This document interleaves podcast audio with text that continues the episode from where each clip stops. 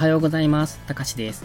寝起きのポジティブ発言、笑顔で歯磨き、今日もやっていきましょう。今日は自由に生きようというタイトルでお話しします。人は好きなことをしている時が一番輝いています。そもそも自分は何のために生まれてきたのか考えてみてください。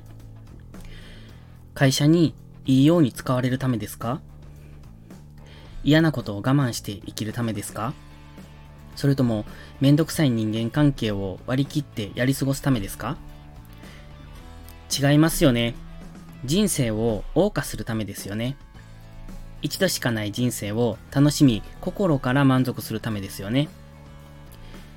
だったらやるべきことは一つです。時間を大切にし、自分のやりたいことを目いっぱいやりましょう。時間とは全ての人に平等に与えられています。みんな同じだからこそ、その使い方一つで大きく差がつきます。忙しくて勉強できないなんて言ってないですよね。時間がないから読書できないなんて言い訳言ってないですよね。時間はいくらでも作れます。移動時間何してますか？ぼーっとスマホ見てませんか？たとえ1分の時間でも得られるものはあるはずです。給料が安いだの、残業が嫌だの言ってるんだったら、好きなことを考えて、それに時間を費やしてください。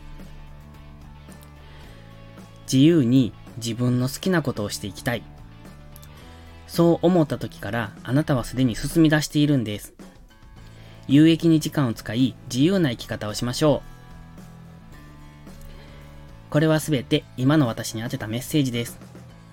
良いことから始めよう。今日も元気よくいってらっしゃい。